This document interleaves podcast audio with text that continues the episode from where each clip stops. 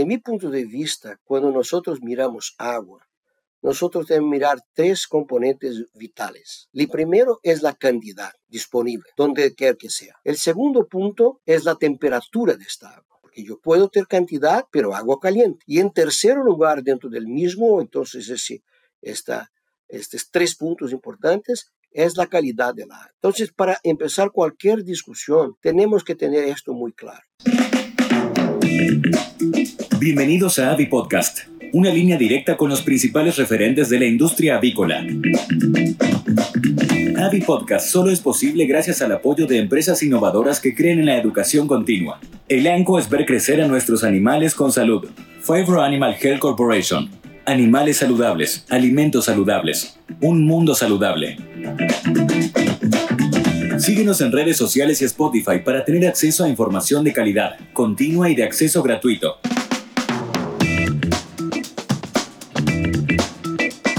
Bienvenidos a nuestro capítulo de Avi Podcast, este punto de encuentro con los referentes de la industria avícola, que esperemos que estén disfrutando de los capítulos que hemos presentado con anterioridad. Mi nombre es Rubén Merino, yo soy el anfitrión del día de hoy y vamos a abarcar un tema de las mayores relevancias que pueda tener la industria avícola, que es el uso del agua. La importancia del agua como un recurso determinante para el desarrollo de la industria avícola. Y para platicarnos de este tema, contamos orgullosamente con la participación del doctor Mario Pence. Le agradecemos muchas, eh, este, doctor Pence, Muchas gracias por aceptar platicar con, nosotros. Y antes de empezar a, platicar ya del tema en, forma, quisiera que nos platicara un poquito sobre sus antecedentes académicos, cómo llegó a la avicultura y en qué está trabajando en la actualidad. Bueno, muchas gracias a ustedes por la invitación. Mi origen, yo soy brasileño, vivo acá en el sur de Brasil.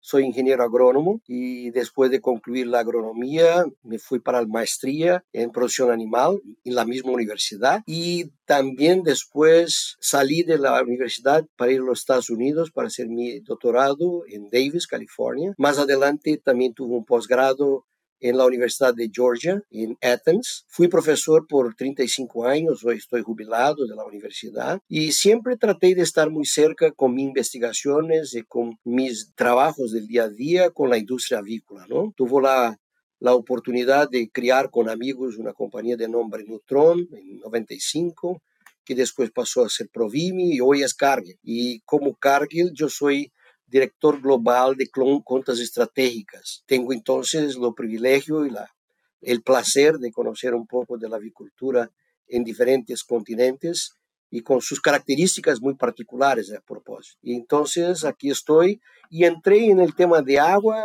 en la universidad porque siempre, hace muchos años, me preocupa esta falta de entendimiento de la importancia de la agua en la producción avícola. Damos por, por hecho de que agua siempre va a haber eh, disponible para los animales y no necesariamente es así. Entonces, ya entrando en, en forma con esta conversación, ¿por qué se dice que el agua se considera un nutriente que ha sido olvidado y porque es necesario pues darle la importación que realmente tiene. Eh, de alguna manera usted ya respondió la, la pregunta cuando dice que todos creemos que el agua siempre está disponible y, y, esto es un paradigma absolutamente equivocado. En diferentes lugares del mundo eh, no hay agua o hay agua por un periodo muy particular del tiempo del año. Entonces, si no tenemos cisternas para acumular podemos tener problemas en ciertos periodos, y aquí en Brasil tenemos esto como ejemplo, pero hay muchos otros ejemplos. Y entonces todos nosotros creemos que es un bien natural que está ahí y que hace parte del show. Y bien, y por ahí está. Lo problema que empiezo a decir en esta, en esta conversación es que el pollo come porque bebe. O sea, cualquier restricción de consumo de agua, hay una restricción correlacionada en casi uno de consumo de alimento. Y si no hay consumo de alimento, no hay ganancia de peso. Entonces, por origen hay un equívoco de no mirar el consumo de agua de los pollos para hacer una inferencia de su ganancia. Claro.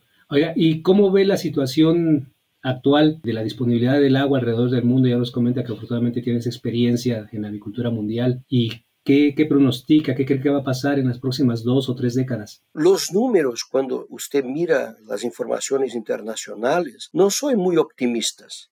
Son números bastante pesimistas, diría yo, porque hay números que muestran en determinadas regiones del mundo cuánto tendría de agua años atrás y cuánto tendrá en 2050, por ejemplo. Entonces, cuando nosotros nos preocupamos en crear nuevas oportunidades de producción avícola, entender la disponibilidad de agua en esta región, en estos sitios, que varían de mundo, de lugar para lugar en el mundo, ¿no? Pero debe ser la primera cosa importante a mirar. Tengo agua yo para atender la necesidad de los pollos, de las reproductoras, de los otros animales que están ahí para ser producidos. Y esto entonces diría como un desafío muy grande. Empezar un proyecto sin saber lo que representa la agua y su costo de no tenerla en una propiedad rural es muy preocupante. Y además eh, las cuestiones de la naturaleza son impredecibles, eh, algunas, es decir, pronósticos de sequías, de lluvias, a lo mejor hay cierto acierto en, en, esa, en ese pronóstico, pero quiero pensar situaciones como la que acaba de pasar en Marruecos con el temblor. Uno piensa en la gente, obviamente, en las poblaciones, pero no sabemos qué pasa con, con las fuentes de agua en esas situaciones. No, estamos viviendo aquí en mi estado, donde yo vivo en el sur de Brasil, una sequía del verano pasado y estamos pasando por una de las mayores catástrofes por exceso de agua en nuestro estado por todos los tiempos, con muertes, destrucción total de casas, en lo mismo estado en una diferencia de seis meses. O sea, es triste y, impresionante. Lo más importante que están pidiendo para los colaboradores y donadores es agua, porque no hay agua. El sistema público está colapsado, las aguas del río es imposible tomar. Entonces, la primera necesidad de las personas es agua. Y de los animales, por supuesto, lo mismo. Sí, quedan en segundo término, claro. Y eso es, pues debería de ser muy preocupante, ¿no? Anticipar ese tipo de situaciones para poder resolver la problemática si se llegara a presentar. Doctor, comentaba un poquito en la, en la introducción esta, esta relevancia que tiene, ¿no? El, la relación que tiene el consumo del agua con el consumo del alimento, evidentemente, y los efectos en la productividad cuando no hay acceso a esta agua. Pero también eh, tiene algunos efectos ya directos sobre la integridad intestinal, esta disponibilidad o esta ausencia de agua. De, de mi punto de vista, cuando nosotros miramos agua, nosotros debemos mirar tres componentes vitales. El primero es la cantidad disponible, donde quiera que sea. El segundo punto es la temperatura de esta agua, porque yo puedo tener cantidad, pero agua caliente. Y en tercer lugar, dentro del mismo, entonces ese, esta, estos tres puntos importantes es la calidad del agua. Entonces, para empezar cualquier discusión, tenemos que tener esto muy claro. Tenemos volumen, qué temperatura de agua llega, porque los animales no beben agua, los pollos paran de beber agua con 36 grados, pero disminuye consumo de agua a partir de 25 grados. O sea, si yo tengo una fuente de agua que en algunos países ocurre con aguas de 32, 33 grados, es imposible sin que se tenga un proceso de refrigeración de esta agua. O muchas veces yo tengo un agua fría, pero maltrato la agua dentro del galpón por exceso de temperatura. Y entonces yo tengo un agua fría que entra, pero que se calienta dentro del galpón. Pero esos tres puntos me parecen que siempre deben ser considerados. Después, eh, hay otros, pero estos tres son vitales. Y en esa disminución del consumo de, de agua cuando se llega a presentar ¿Se afecta la integridad intestinal? Cierto, y mucho. Hay trabajos muy bonitos sobre esto en la literatura, inclusive algunos que nosotros tuvimos la oportunidad de contribuir. Los pollos al primer día, si no toman agua o no comen o no hacen los dos, con 24 horas en esta condición, tienen los enterocitos destruidos. Y estos enterocitos, por extrusión, solo van a volver a ser activos de nuevo cuatro o seis días después de esta destrucción. Entonces, un pollito que pasa las primeras 24 horas sin comer y o beber, estos pollitos tienen una descualificación enterocítica por los primeros 4 o 6 días. Y ahí vienen las ganancias de peso inferiores y más que esto, un aumento bárbaro de variabilidad de peso. Llegamos con pollitos con 200 gramos y pollitos con 300, o discúlpame, con 130. Entonces, sí, la distribución es e-, evidente y muy bien reportada en la literatura. Y existe la posibilidad, ahorita se me ocurre esta idea, del el crecimiento compensatorio que, que, ocurre en otras situaciones cuando los pollos retrasan un poco su crecimiento, pero por la edad después tienen la capacidad de recuperar peso. ¿Eso es posible con la situación del agua? Para mí, eh, en pollos, eh, la palabra, yo prefería no crecimiento compensatorio, más recuperación de pérdida. pérdida. Es un juego de palabras porque ganancia compensatoria eh, está por detrás de una reducción de algunos órganos en relación a los otros. O que ocurre, y la literatura también es clara y los datos prácticos son muy claros, para cada gramo que se pierde a la primera semana, puede tener pérdidas a la matanza de los pollos con 35, 40 semanas, de nada hasta 10 gramos por gramo. O sea, si yo lo perco la primera semana 10 gramos, yo puedo estar perdiendo por lo menos 30 gramos por pollo por esta reducción de ganancia de peso la primera semana. Y, estoy seguro, estoy seguro que uno de los principales problemas es falta de consumo de agua y muchas veces no por tener, por tener alta temperatura.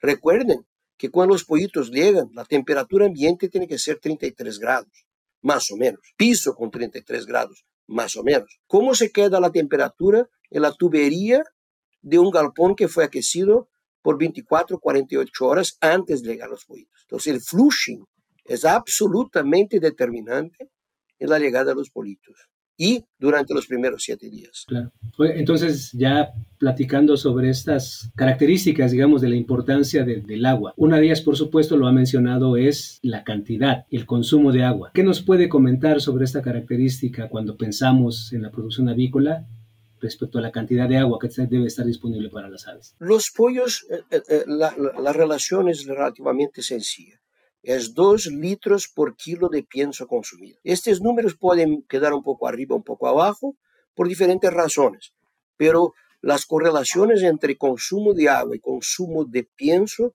es 2 para 1. Si la dieta es peletizada, es un poco menos, porque el animal necesita menos agua para sustituir esta saliva que no tiene. Y cuando comen pellet, un volumen mayor necesitan menos de agua para hacer la función de saliva, ¿cierto? De los humanos, por ejemplo. Entonces, 2 para 1 es un número fundamental.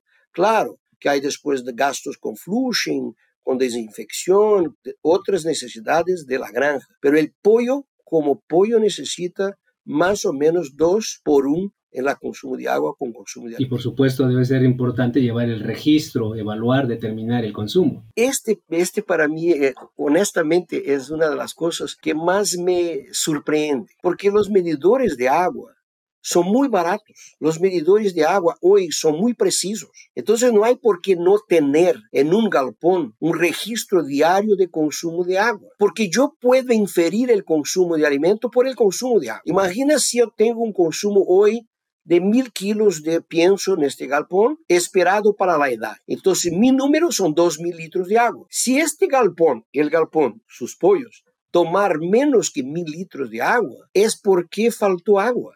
Y si faltó agua, faltó consumo. Entonces, si hidrómetro, como decimos en portugués, o medidor de agua, es algo impresionantemente importante. Y lo peor, muchos galpones tienen y las personas no miden. Solamente por cumplir el requisito de tener equipo ahí disponible. Y hoy en los galpones modernos, esto ya viene con, la, con el paquete. Incluso muchos, los hidrómetros, están conectados con la computadora. O sea, los números están adelante de, nos, de nosotros. O que nos falta decir, mira, vamos a hacer diariamente por cinco minutos una evaluación de cómo fue el consumo de agua ayer. Cinco minutos, no, se tarda más que eso. Y cuando se establecen líneas de base ya es fácil comparar el consumo real contra el estimado. Y usted sabe que es interesante porque las personas, la mayoría no lo miden. Y ahí empiezan, a, no la mayoría, la gran cantidad de gente, ¿no? Y ahí dicen, pero, ah, yo tengo pérdidas con flushing, yo perdo no se preocupen con eso. Consumo diario de agua es una película. Yo no necesito hacer una inferencia de algo que ocurrió ayer, pero yo tengo que estar de ojo. Si lo que ocurrió ayer se repite hoy, los valores no necesitan ser absolutos, tienen que ser relativos. Entonces, no hay excusa para no entender un consumo en tiempo real para agua, por lo menos diariamente, ¿no? Claro. Y entonces esa es la parte importante respecto a la cantidad de agua disponible, al consumo que se pueda tener Y el otro aspecto relevante también es la calidad del agua, el origen, por ejemplo, que nos puede comentar sobre estas determinaciones, esta importancia de la, de la calidad. Esto para mí se tornó algo muy importante después que los europeos empezaron a sacar los antibióticos mejoradores de desempeño y terapéuticos o preventivos también. Cuando se piensa en calidad de agua, se piensa básicamente en el primer punto es pH, o sea, yo tengo que saber el pH de mi agua. El segundo punto importante es saber los sólidos disueltos totales. Algunas personas utilizan dureza, otras conductividad eléctrica. De alguna manera se corresponden, pero de mi punto de vista es mucho más fácil manejar sólidos disueltos totales. Cuando nosotros tenemos menos que 1000 ppm de sólidos disueltos totales, la probabilidad que un mineral esté causando algún problema en los pollos es mínima, porque los animales aceptan bien hasta esto.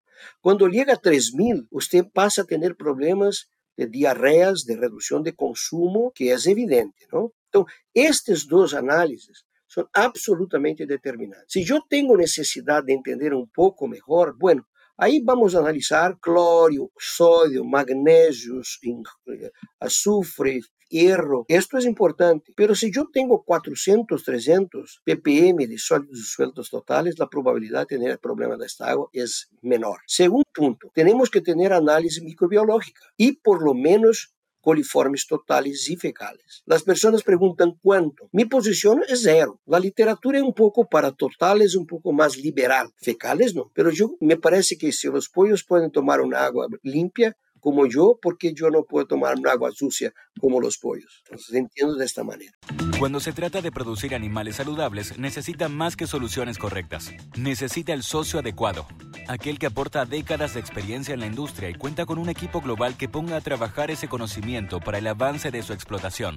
En Fibro Animal Health Corporation estamos orgullosos de trabajar con usted como su socio de confianza. El tratamiento para, para el agua que se pueda respecto a esa calidad, por ejemplo, la cloración o la acidificación? Hay dos tratamientos absolutamente determinados. El primero es cloro. De acuerdo con mi amigo Steve Leeson de la Universidad de Guelph, cloro es el promotor de crecimiento más barato. O sea, toda la agua que los pollitos beben desde el primer día debe ser clorada. Si hay alguna vacunación, si hay algún antibiótico, alguna cosa, que el proveedor diga que no se utiliza agua. La mayoría de las veces estos son paradigmas. Cloro tiene que tener dos referencias, o que sea de 3 a 5 ppm, cloro total, o utilizando el orpímetro, que establece la oxirreducción, de 650 milivolts por lo. De preferencia, vamos a preferir lo orpímetro porque el orpímetro define el cloro disponible en la forma de hipocloroso. Y ahí viene una importancia, importante información. Cuando yo tengo pH 8, la mayoría del ácido del cloro no está en la forma disponible. Cuando está con pH 6, está con aproximadamente 100% del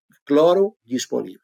Entonces, primera información, la agua tiene que estar cerca de 6. Tengo una agua con 8, bueno, tenemos un problema. Segundo punto, es muy claro por la literatura que estamos llegando que los europeos, que hablé ya poquito, cuando sacaron los antibióticos, empezaron a hacer trabajos y está muy claro que aguas con pH 4 o cerca de 4 tiene un efecto sobre la microbiota muy importante. Y muchos de los organismos que son patógenos y que complican la vida del hospedero, como vamos, decir, salmonella y clostridio, ellos tienen resistencias a pHs más bajos. Ahora, para concluir, cuando se acidifica la agua, necesitamos de equipos de dosaje de cloro, porque, no, porque los animales toman menos agua el primer día de que toman los 40 días. ¿Y cómo yo mantengo los 4 de pH? Entonces es necesario de manera obligatoria que se tenga dosadores de ácido, que es mucho más importante que dosadores de cloro. Y eso evidentemente para mejorar también esta parte del, del, consumo, pues, la, la calidad, el aprovechamiento de este. Y mencionó anteriormente respecto a la temperatura, la importancia del flushing para la temperatura, por ejemplo, cuando se recibe el pollito. Pero en términos más eh, generales, durante todo el ciclo de, la, de las parvadas, ¿qué, nos, ¿qué comentario nos puede hacer respecto al flushing? Aquí tiene tres puntos importantes. El primer punto, yo tengo que saber la temperatura que el agua entra, porque si el agua entra caliente, no adelanta el flujo. Y ya viví esa experiencia. La agua exterior es caliente. Entonces yo tengo un problema antes del galpón. En las primeras semanas, el consumo proporcional de agua es muy bajo, porque el consumo de alimento y viceversa son muy bajos. Entonces el flushing es importante para auxiliar este consumo indirecto que los pollitos no tienen. Ahora, claro, tercero punto, ¿estoy en una región que puedo tener un flushing continuo? Sí o no. Si yo tengo mucha agua, la recomendación de la primera semana es tener flushing continuo. Si yo estoy en una región que tiene restricción de agua, para mí hacer flushing continuo, yo tendría que tener un sistema cerrado, que todavía no estamos hablando sobre esto. Y en tercer lugar, es muy importante porque los galpones nuevos, las instalaciones más sofisticadas, tienen la posibilidad de tener flushing automático. O sea, la temperatura aumenta, ocurre el flushing naturalmente. Porque el manejo de flushing es muy complicado. El señor que está en el galpón tiene que ir al fondo, hacer muchas veces cuatro, cinco, seis flushing por día. O sea, pasa el día entero haciendo flushing, porque tiene que esperar que sale el agua caliente para cerrar, vuelve a dos, tres horas después, tiene que esperar más dos, dos y quince minutos para salir la agua y pasa el día haciendo flushing. Entonces es muy fácil hablar de flushing. Ahora, después de los siete días, el volumen de agua consumido, controlado por el medidor de agua, es el propio flushing. El pollo tomando la agua está haciendo un flushing, pero, pero controla el consumo, porque si no está consumiendo con siete ocho días, es muy probable que todavía el flushing es necesario. Consumo de agua es vital para saber. En el ANCO ofrecemos productos y servicios para la prevención, el control y tratamiento de las enfermedades de los animales. Cuidando de la salud y el bienestar animal, colaboramos con los productores en garantizar la disponibilidad de alimentos inocuos y de calidad para la nutrición humana. Guiados por nuestra visión de alimentos y compañía enriqueciendo la vida, ayudamos a criar animales más sanos, lo que implica gente más sana y un ambiente más sano. Y eso los, bueno, yo, yo empecé con el comentarios respecto a la temperatura del agua. Pero por supuesto, con los nuevos materiales para las tuberías, la biocapa puede ser menor en la actualidad, pero seguramente existen instalaciones que conservan tuberías con otra tecnología y que también la acumulación de material en el interior debe tener sus efectos sobre la productividad. En el día que creemos que agua es importante, esto va a desenvolver más, desarrollar más. Una, un comentario. Si tú tomares pollos de la década de 80, del siglo pasado, y pollos de hoy, los pollos están tomando 70%, vez, 60% más agua hoy do que tomaba la época. ¿Cuántos galpones que tenemos con tuberías de la década de 70 ofreciendo agua para pollos de la década de 20 de este siglo. Entonces no hay volumen, no hay volumen. Según, con los galpones sofisticados dividimos en espacios. Entonces, pollos que están cerca de la entrada de agua fría tienen mayor posibilidad de beber más agua de los que están al final. Entonces son detalles que nosotros en esta avicultura compleja y moderna no podemos abrir mano de tener la información. Sí, entonces para el crecimiento de la avicultura en los años por, por venir, por supuesto, ya lo comentó usted antes, es un factor fundamental la anticipación de la disponibilidad del agua en cantidad, por supuesto, y en, y en calidad. ¿Y eso cómo cree que podría afectar el desarrollo de manera general en los países de Latinoamérica? Pensando obviamente en Brasil como como un gran productor y exportador. En México, que también tiene un buen volumen de producción, aunque no, no exportamos tanto. Sí, es muy interesante. Yo creo que algo que va a ocurrir, que está ya ocurriendo, es desarrollo de equipos de refrigeración de agua. Este es un tema muy importante y hay algunos lugares que están ocurriendo desarrollo de equipos, incluso con circuito cerrado. La agua pasa por el sistema, vuelve, pasa por el sistema, vuelve con una eficiencia interesante. Entonces, esto para mí en los próximos cuatro o cinco años no hay, no hay vuelta, porque si tú haces la cuenta de costo-beneficio, las inversiones que yo conozco se pagan, ¿cierto? Entonces, ese es un primer punto. El segundo punto, nosotros tenemos que, como productores de pollos, dar atención a agua. Ahí voy a hacer un comentario de todos los países que me sorprende cuánto se dedican a agua, es Colombia. Colombia, las granjas ya están pensando en sistemas reversos de filtraje, ya están pensando en acidificación y, uh, utilización de, de, cloro. Mi desafío es que se haga bien. No es porque se tenga lo equipo, equipo que los pollos están felices, que se tengan indicadores de eficiencia de todos esos equipos. Y hablando en México, que tengo mucha experiencia y me agrada mucho, usted sabe que hay regiones volcánicas en México que agua sale del suelo con más de 35 grados. O sea, yo tengo que tener una salida para eso. Ah, no, pero eh, entra dentro del galpón con 32 grados, los pollos crecen, crecen, pero crecen menos. Entonces, esto para mí es el desafío, probar de que estamos adelante de un concepto no controverso. No puedo yo decir que el agua es importante y usted dice, no, no creo que sea tan importante. No, este es no controverso, si de verdad es importante. Claro, y, y, además en otro, en otro contexto, obviamente hablamos de la importancia del, del, agua para efectos de la productividad, del crecimiento, del rendimiento productivo del pollo, pero también se utiliza mucho como una referencia en lo que se denomina la huella hídrica, ¿no? La cantidad de agua que se requiere para producir un kilogramo de carne de pollo, un kilogramo de huevo, un kilogramo de, de carne de res, etcétera. Entonces, estos sistemas tendientes, primero tener disponible el agua en calidad y en cantidad, y luego eh, evidentemente aprovecharla de la manera eh, adecuada para evitar esos desperdicios porque tiene el impacto y la percepción del consumidor también se puede ver afectada por ese, ese conocimiento de qué cantidad de agua se necesita para producir el kilo de carne que están consumiendo. Sí, y hay un tema interesante, ¿no? que es el tema sustentabilidad, porque,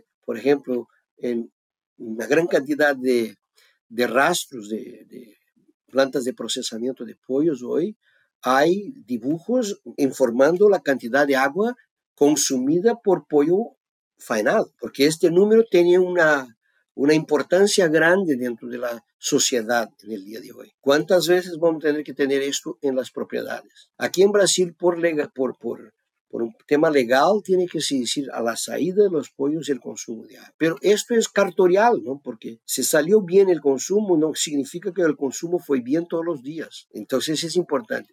tercero punto referente a esto. ¿Cuándo las propiedades van a empezar a pagar por agua? En Brasil ya se paga en algunos estados la agua de las propiedades rurales. O sea, nosotros tenemos que saber cuánto gastamos para ver si podemos economizar.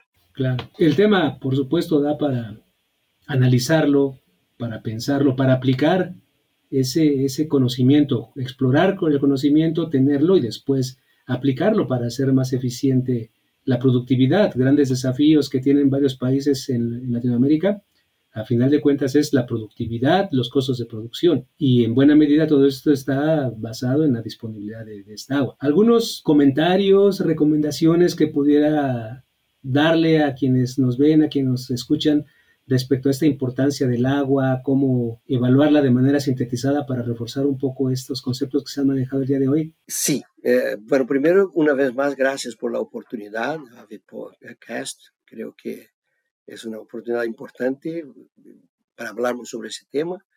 ¿O qué me ocurre decir ahora, por todos esos muchos años de experiencia, nosotros tenemos que convencer los técnicos, los técnicos que visitan los productores. Los productores son consecuencia de nuestros conocimientos técnicos. Si yo no estoy convencido de que el agua es importante, cuando yo visito una granja, no miro el agua, miro otras cosas menos importantes, menos importantes.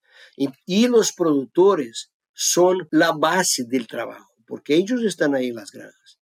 Entonces, mi consideración final es casi que un pedido a los técnicos que se den cuenta que cuando llegar a una propiedad rural avícola, la primera información de todo es cómo estaba la agua desde la última visita en términos de volumen de consumo y en términos de temperatura. Porque él puede hacer inferencias de toda la naturaleza, puede hacer inferencia de los problemas de cama. Si el agua está caliente, la cama va a tener más agua. Mortalidad en situaciones extremas. En caso de producción de huevos, reducciones de 2 o 3% de huevos en 2, 3, 4 días que no se sabe por qué, y vuelve después a producir, eso puede ser un tema de agua. Entonces, yo como técnico nunca dejo de ir a una granja con mi orpímetro, porque ahí me mide pH, me mide ORP, que es importante, milivolts, ¿no? Y la temperatura. Recuerda que yo hablaba que era importante medir pH, sólidos y sueltos totales, que es medido por el pH indirectamente, y el cloro. Ahora, si el técnico no creer que su producción puede estar comprometida por un consumo de agua que no conozco, estamos perdiendo una gran oportunidad. Claro, y a veces ahorita se me ocurre incluso Hablamos de la cloración, del mínimo para mantener el agua en buena calidad, pero a veces también es posible que se pase la dosis y eso afecta también el consumo. Sí, este es un tema súper importante. Me disculpe, solo más dos minutos porque es importante. Sí, pero nuestros trabajos muestran que esta reducción de consumo ocurre más o menos con 10 ppm. Y 10 ppm, personas como usted y yo llega eh, el odor, olor de cloro, tú te sientes, ¿cierto? Recuerden ustedes que una dieta de pollos tiene más o menos 0,3 de cloro en la dieta, que son 3.000 ppm de cloro. Y yo estoy preocupado con 5. Entonces es muy importante no, sí, los pollos reducen y hay trabajos incluso de nosotros que fuimos hasta 18 ppm y sí, después de 6 no es muy bueno. Pero yo puedo tener una situación que el pH es tan alto que el ORP está midiendo 400 y el ppm de cloro está 8 porque son cloros totales y no disponibles. Muy bien, excelente. Pues el tema más que interesante, mucha información que buscar, sobre todo que, que aplicar. Doctor Mario Pence, antes de despedirnos, eh, quisiera hacerle la petición que hacemos a nuestros invitados regularmente de que nos recomiende a alguien más que pueda, que, sea un referente de la industria avícola con quien podamos platicar de, cualquier tema de la avicultura, en la sanidad, en la nutrición, en prevención, en cualquier, cualquier tema. Bueno, la, lista, yo no acompaño, no acompañé todos los avicasts, entonces yo no sé quién ustedes ya tuvieron la oportunidad de de hablar como están haciendo conmigo hoy, pero eh, aquí en Brasil eh, hay varios que podrían colaborar, empezando al sur con el profesor Fernando Rutz, y ahí pasamos por Curitiba con el doctor Alex Mallorca, y ahí vamos uh, para, para, para Goiás con el doctor Stringini, doctor Café, y no quiero ser injusto con otros, ¿no? Estoy aquí de, de pronto me recordando mucho más de buenos amigos profesionales que estoy seguro que podrían contribuir. Quizás ustedes incluso ya los entrevistaron, pero y fuera de Brasil también hay gentes importantes para ser entrevistados. ¿no? Hay una generación muy nueva. Yo ya me olvidar de una señora llamada doctora Inés, aquí de Porto Alegre, que también tiene mucha información importante para dividir con nosotros. Bueno, este, este podcast sobre avicultura tiene el interés precisamente de, de difundir conocimientos, de compartir conocimientos y la disponibilidad de tantas personas que tienen tanto, tanta información, pues nos, nos, da la oportunidad de ofrecer más episodios a quienes nos ven y a quienes nos escuchan. Agradecemos mucho. Y nosotros que multiplicamos la información, nosotros tenemos que ser, ser claros que somos teachers of the teachers. Nosotros no enseñamos a los productores. Usted yo, que estoy en una otra posición, es, llegamos a productores eventualmente, pero los teachers tienen que enseñar, enseñar los teachers que estarán con los productores. Entonces, esos podcasts son muy importantes porque, como usted dice, podemos escucharlo en cualquier lugar y podemos parar cuando queremos y continuar después. Entonces, congratulaciones por la iniciativa. Aprovecho nuevamente para agradecer que haya aceptado platicar con, con nosotros esta recomendación que nos acaba de hacer de algunos de sus amigos y colegas y esperamos obviamente contar con su presencia nuevamente en un futuro no muy lejano. Muchas gracias por participar en nuestro API Podcast, doctor. Siempre a sus órdenes. Un placer de haber hablado con ustedes. Que tengan cuidado y que Dios esté con ustedes. Gracias. Igualmente. Hasta luego. Si te gustó este episodio, no dejes de compartirlo con otros profesionales para que más personas puedan tener acceso a la palabra de los principales referentes de la industria avícola.